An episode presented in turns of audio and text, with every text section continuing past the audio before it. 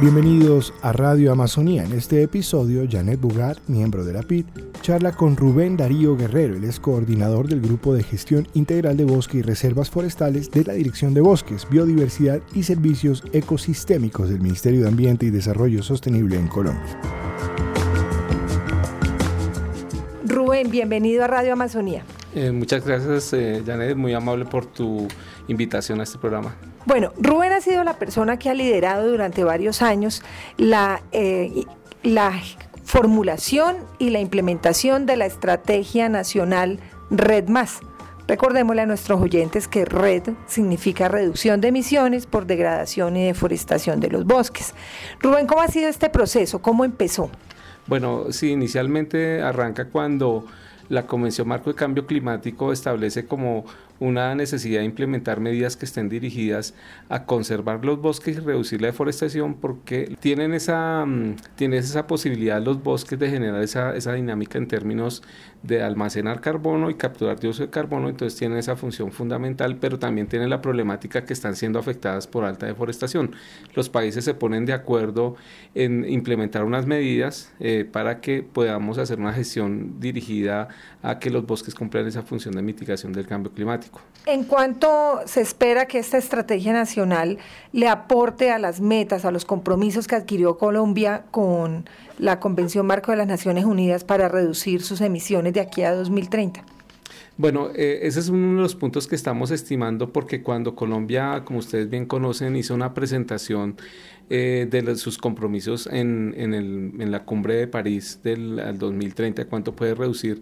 teníamos una línea base de lo que se estaba generando por cambio de uso del suelo. Generalmente todo lo que ha sido cambio de uso del suelo, es decir, las emisiones por deforestación están en alrededor del 50% más o menos. Entonces la idea es que podamos cumplir en un porcentaje pues similar en términos de estas, eh, de estas reducciones de emisiones. Sabemos que es un tema difícil, eh, por, al menos lo que busquemos llegar es tener un escenario más o menos del 30% de reducción de esas emisiones con las contribuciones que tengamos en la disminución de la deforestación. Vemos que el IDEAN sacó en su último reporte el número de hectáreas que ha perdido Colombia por deforestación en el último año, si no me equivoco, eran 174 mil eh, millones de hectáreas. Eh, la cifra del, del 2016 fueron 178 mil y la cifra del 2017 eh, fueron de, dos, de 219 mil. Es decir, siempre ha habido como un incremento, pero ya con precisamente con la estrategia lo que estamos buscando es empezar a generar una tendencia decreciente en este proceso. Y es, y es precisamente un poco lo, lo, que estamos identificando con el reto que ha generado la formulación y la misma implementación de la estrategia. Este tema lo que vemos es que es un proceso que es con la participación de diferentes actores y grupos eh, de interés. Por ejemplo, la institucionalidad pública es muy clave desde los, ah, de los ministerios, desde la fuerza pública trabajar, pero también eh, lo que estamos viendo, que precisamente lo muestran un poco las cifras, es que en las zonas donde están las comunidades que están tituladas sus tierras, tierras forestales, tierras con bosques, precisamente es donde más, eh, más baja es la deforestación, el promedio de deforestación. Entonces, lo que estamos ya mostrando, estamos empezando a identificar que precisamente, por un lado, la coordinación institucional, eh, que incluye lo público, lo privado, la sociedad civil y también la gestión propia de las comunidades en su territorio son fundamentales para poder implementar este tipo de estrategias que contribuyan a reducir la deforestación. ¿Cómo se adelanta esa, por ese, esa educación ambiental a las comunidades para que entiendan que un árbol les es más rentable, más útil y más beneficioso para ellos como comunidad, sembrado, vivo, en pie que talarlo y venderlo y recibir un dinero para hoy y el futuro incierto.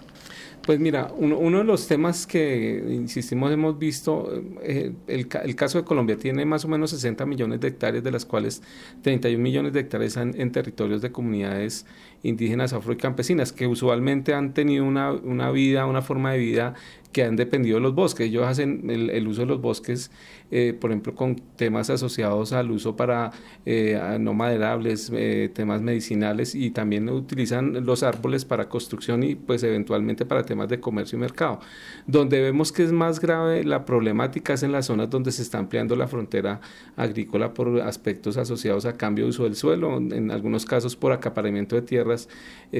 por praderización para poder mostrar que tiene una posesión.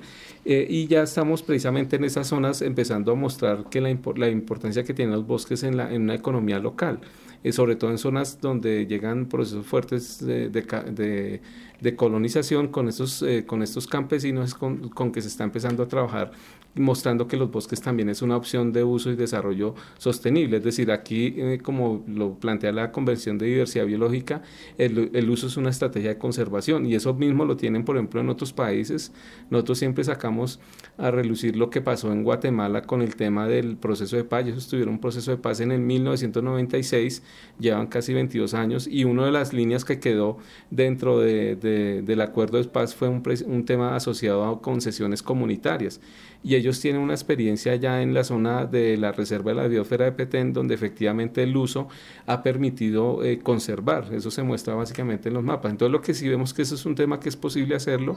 buscar la forma que en el país, en las áreas donde se está generando la ampliación de la frontera agrícola y donde efectivamente ahorita con la resolución que sacó, el, eh, el Ministerio de Agricultura, se tenga una frontera agrícola que nos permita, por un lado, consolidar sistemas productivos agrícolas de manera sostenible, pero también generar unas alternativas en estas zonas donde tiene un alto potencial de oferta de recursos eh, maderables y no maderables de los bosques para que sea una opción de, de desarrollo local y de ingresos y mejoramiento de calidad de vida.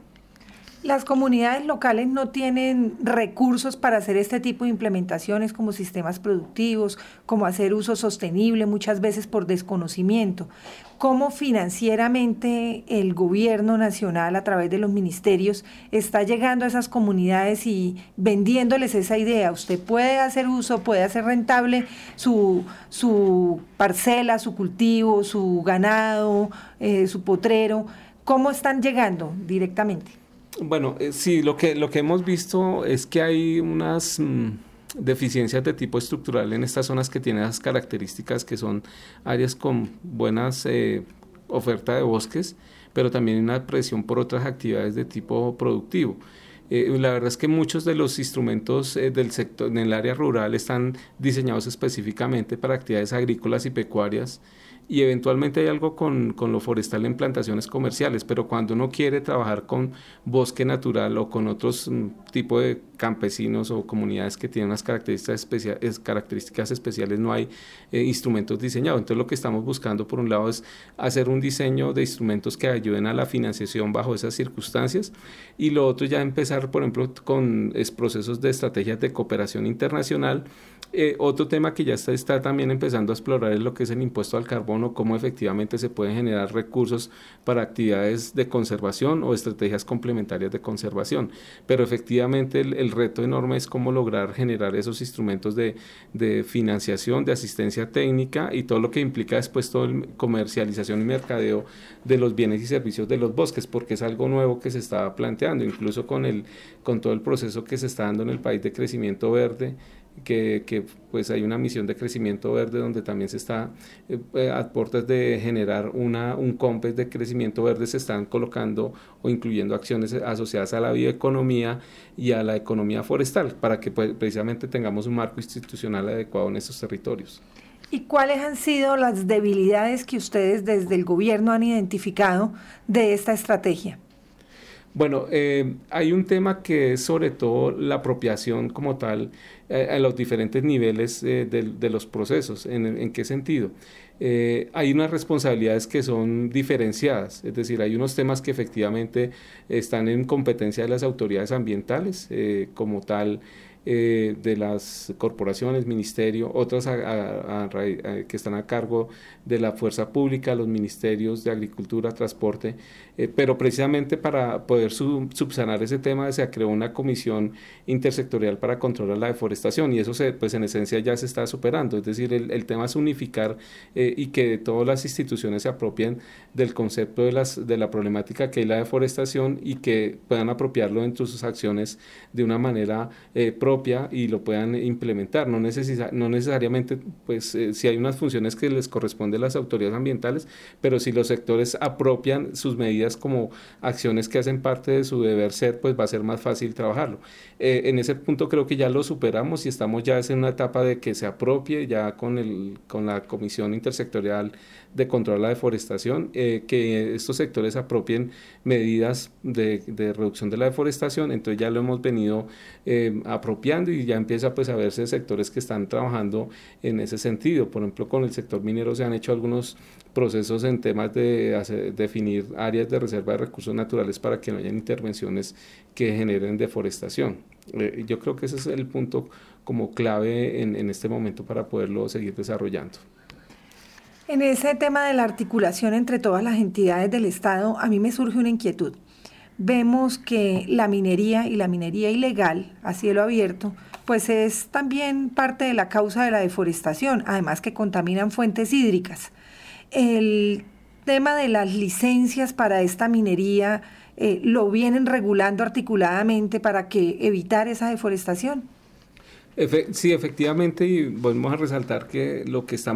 generando más impacto negativo es todo lo que es ilegal o sea, el aprovechamiento ilegal, la minería ilegal, la ocupación de tierras. Entonces ahí ya hay como dos niveles, porque si se tienen estándares eh, y unos procesos previos de viabilidad de lo ambiental, hay instrumentos que nos permiten precisamente evitar que hayan esos impactos o si ya hay algún tipo de actividad, generar procesos de eh, medidas de mitigación o compensación que nos permita trabajar el tema. Pero el problema cuando hay un tema ilegal es que ya básicamente toca actuar sobre situaciones que ocurren donde incluso cualquier inversión que uno tenga que hacer como Estado para poder recuperar o rehabilitar esos, esos procesos de degradación son más graves aún. Entonces sí estamos buscando es precisamente eh, atacar lo ilegal porque eso es lo que nos está generando muchos esos impactos. Yo creo que pues lo que vemos es que como los instrumentos de licenciamiento pues hay unas medidas que nos permiten controlar esos em, impactos que se han generado de manera negativa. Hay instrumentos que lo podemos hacer, pero cuando hay algo ilegal sí es totalmente diferente y tenemos que tener otra estrategia. Eh, consideramos que lo legal precisamente tiene que llevar implícito un tema de, de, la sostenibilidad ambiental, que incluso ya es un tema que está eh, acogido por eh, las mismas empresas como parte de su responsabilidad social. y, eso, y eso lo estamos viendo en los contextos de crecimiento verde, pero definitivamente el problema enorme es la ilegalidad. Precisamente tú me hablas de ilegalidad y a mi cabeza viene policía, ejército, armada, fuerza aérea eh, y obviamente las corporaciones autónomas que son la autoridad ambiental. En alguna ocasión hablando con el comandante de la policía en, en Caquetá, eh, nos decía que ellos no pueden hacer eh, no, hay medidas que ellos no pueden tomar y que tienen que hacerla de la mano de las corporaciones autónomas. ¿Cómo se están articulando con ellos, con la fuerza pública, por ejemplo, para atacar o llegar hasta esas zonas donde hay minería ilegal, donde hay eh, tala ilegal de madera, todo eso? Sí, eh, sí, precisamente ya esa es parte de un poco el ejercicio que hemos hecho eh, para abordar esos temas se está diseñando o se, tiene un instrumento que es un protocolo de control de la deforestación. Y precisamente cuando se revisa el tema eh, por la diversidad de funciones que tienen las entidades eh, que están definidas por la norma, pues hay competencias que llegan hasta cierto punto. Por ejemplo, la autoridad ambiental tiene una función de tipo sancionatorio ambiental. Pero si yo quiero llevarlo a un, un, tema de judicialización, que ya lo penal ya toca interactuar, por ejemplo, con la fiscalía o si es el tema ya operativo, policivo, de fuerza pública, eh, se tiene que actuar con las fuerzas eh, militares y precisamente lo que estamos buscando es unificar y estructurar procedimientos que nos permitan en el marco de esas diferentes competencias eh, actuar y poder darle pues un resultado concreto en términos de combatir la ilegalidad. Y, hay, por ejemplo, países que han manejado esos temas. Por ejemplo, en Brasil, a la, por ejemplo, al ejército le dieron una función, por, ejemplo, de tipo judicial. O sea, que, que, era, que es una situación que tenemos acá. Un, policía o, por ejemplo, una, fuerza pública en términos del ejército no puede ya cumplir otras funciones que le correspondería a la, a la fiscalía. Pero para eso es que estamos complementando nuestras acciones. Estamos, por ejemplo, realizando, se están realizando operativos conjuntos entre mm, ejército, policía, eh, fiscalía eh, y el mismo eh, entidades del SINA pues para poder tener una acción más integral y eso es lo que se está buscando en este momento ya se tienen algunas experiencias de lo que implica realizar ese tipo de operativos. Bueno, y ya hablemos de los proyectos red que hay en el país. Si hay una comunidad organizada que está interesada en formular un proyecto red y acceder a recursos de un proyecto red, qué tiene que hacer, con quién tiene que hablar, cómo tiene que hacer todo ese proceso, cuánto le cuesta, que son la mayoría de las inquietudes que tiene la gente en las comunidades cuando llegan entidades como Fundación Natura que han desarrollado proyectos red. Bueno, yo hay un tema que precisamente lo que vimos y fue una etapa que se logró superar hace un tiempo eh, precisamente muchas comunidades se están involucrando en este tipo de proyectos sin tener toda la información y las implicaciones que tiene el proyecto. Entonces lo primero es precisamente tener una posibilidad de tener un apoyo, por un lado, por parte de las ONGs que tienen trayectoria y confiabilidad en términos de, de, lo que implica un proyecto de esta naturaleza. Entonces, por ejemplo, lo que tú mencionas con Fundación Natura ha tenido toda una trayectoria, conoce qué implica el proyecto y qué no digamos qué riesgos, sino qué, qué, retos tiene este, este, tipo de iniciativas, porque efectivamente eh, esos son proyectos que tienen que tener una área mínima de, para su formulación, también lo que implica la, la, formulación del documento de proyecto, todo el tema de validación, de verificación, son temas que son de mediano y largo plazo y que una comunidad por sí sola no puede como implementar el, el, tema, por ejemplo, de lo que implica eh, el tema desde las decisiones propias de las comunidades. Hay temas que tienen que tomarse con una decisión eh, porque afecta a su territorio y también lo que implica eh, el tema de distribución de beneficios. Todo esto está asociado a un tema de salvaguardas. Entonces yo creo que lo primero es efectivamente tener una, un apoyo de una entidad confiable y transparente que nos ayude en ese, en ese proceso, porque también como, como que hay que indicar que estos proyectos en términos de mercado están asociados a un precio, que los, los precios los pone el mercado, hay, hay una cantidad de proyectos que efectivamente pueden disminuir los precios y no son pues de alguna manera rentables ni dan los, los beneficios que se esperaban. Entonces ese es otro punto que también hay que mirarlo, el tema de, ver qué implica ese proyecto desde su cotidiano en, términos de las comunidades, a veces ese tema es complejo poderlo revisar o, aplicar en términos de los instrumentos propios que tienen las comunidades, entonces todos esos elementos hay que tenerlos en cuenta en este proceso. ¿Qué herramientas le dan ustedes a las comunidades para que identifiquen con qué tipo de organizaciones pueden hacer alianzas para hacer un proyecto red? Porque veíamos que algunas comunidades eh, estaban preguntando o firmando convenios sobre venta de oxígeno y sabemos pues que que, que, que, siempre hay personas de mala fe o organizaciones de mala fe. Entonces, ¿cómo, cómo se blindan esas comunidades? ¿Cómo, ¿A quién tienen que averiguarle si alguien les propone que ser socios para hacer un proyecto red? Pues mira, uno, uno, de los puntos que hemos visto es sobre todo transparencia en la información y, y ese es uno de los primeros puntos que siempre eh, le hemos planteado ya con las antecedentes que hemos tenido, como les indicábamos, que ya con comunidades lo hemos manejado eh, porque eh, en primer lugar eh, las, las, comunidades tienen, por un lado, todo el derecho a preguntar toda la información que se requiera y, y, tenerla en forma adecuada que la puedan comprender y entender. Y si alguien ya empieza como a, a, a limitar el acceso a información, ya es una señal no muy buena de lo que se debe hacer. El otro tema es cuando se pone a firmar a la gente contratos sin tener un apoyo jurídico adecuado. Es decir, una comunidad tiene que tener, por un lado, un apoyo técnico y jurídico para que determine qué implicaciones tiene eso. Y ojalá que sea un tercero independiente, no la misma entidad que viene a ofrecerle un proyecto, sino otro que, otra entidad que los pueda asesorar en ese sentido. Por ejemplo, nosotros lo que hemos buscado, por un lado, es generar eh, pues unas circulares a nivel nacional donde se pueda explicar en qué consiste el tema, que tomen esas precauciones, que eventualmente tengan, puedan tener un acompañamiento, por ejemplo, de una defensoría eh, defensoría que, que pues pueda proteger los derechos o en este caso también de las eh, ONGs que ya tienen una trayectoria en el país en, esos procesos que, que, permitan acompañar estos temas. Entonces, esa parte la hemos, se ha identificado. El otro tema que también hemos visto es fortalecer a las mismas organizaciones indígenas, campesinas y afrodescendientes en qué implica el tema. Entonces, por ejemplo, con, en este caso con el programa ONU Red, se han hecho eh, unos procesos de escuela red donde se les dice desde las altas instancias de las organizaciones en qué consiste el tema, cuáles son las, los retos que tiene, cuáles son las inquietudes que pueden surgir en la implementación de proyectos. Entonces también es tener esa, ese, ese bagaje y esa capacitación a las mismas organizaciones para que puedan pues acceder a la información y también puedan alertar a las comunidades en ese sentido.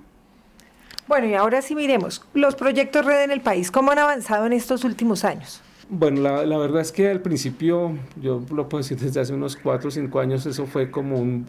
nosotros le hicimos un boom por todo lado aparecían proyectos y tenían, nos llegaban al ministerio páginas de dos, dos páginas, nos decían que era un proyecto red, pero cuando uno lo revisaba en términos de lo que implica la formulación del documento del proyecto, la validación y ya la, la verificación, uno se da cuenta que en esencia no eran muchos los que habían pero ya lo que hemos visto, eh, pues que hay experiencias eh, de proyectos que han precisamente por ese tema de transparencia y de continuidad y de apoyo institucional se han logrado como mantener en, en, como temas eh, visibles, por ejemplo los proyectos de, de Biored o los que tienen el Pacífico con eh, Cocomasur en, la región andina, que algunas empresas públicas de Medellín, el, el mismo de Natura que se tiene eh, eh, hay unos en la Amazonía, finalmente tenemos entendido que pueden haber 12 o, 15 proyectos ya que tienen esa etapa, entonces se logró decantar los que hicieron las cosas bien, eh, con todas las inquietudes que se han tenido al tema de precios y, y eh, márgenes que hay en términos de lo que implica un proyecto de estos, pero están los que son en, en ese sentido. Y porque han hecho las cosas precisamente porque es un tema de mediano y largo plazo que ha habido como transparencia en lo que se tiene que hacer y también lo que, lo que hemos visto es que el tema no es simplemente un proyecto red por un proyecto red, sino está asociado a un tema de gestión de gobernanza en el territorio y que también hay que pues, presentarlo como un tema de alerta, es que el proyecto red no les va a resolver todos los problemas. El, el, el, el proyecto red es una, una, una, adicionalidad que hay frente a gestión del territorio y que nos puede ayudar, pero si, si uno le pone como que todas las... Mm, eh, como, que, como quien dice, toda la apuesta solamente en un proyecto red, eso la verdad es que no le va a funcionar como tal. Hay que tenerlo como una opción integral de territorio y donde red nos va a ayudar. Ese es un tema que hay que darle alcance que corresponde en los proyectos red. Bueno, precisamente ahora hablando sobre el impuesto al carbono, nos damos cuenta que las empresas colombianas o, que, o, o extranjeras que funcionan en Colombia están cada día más interesados en compensar sus emisiones con créditos de carbono. Y precisamente si los proyectos red están, son tan pocos, pero hay tanta demanda de, de créditos de carbono para compensaciones, eh, porque entiendo que las empresas prefieren compensar que pagar el impuesto, porque es más rentable para ellos o es, es, es, es más significativo sí. eh, con el tema de responsabilidad social empresarial.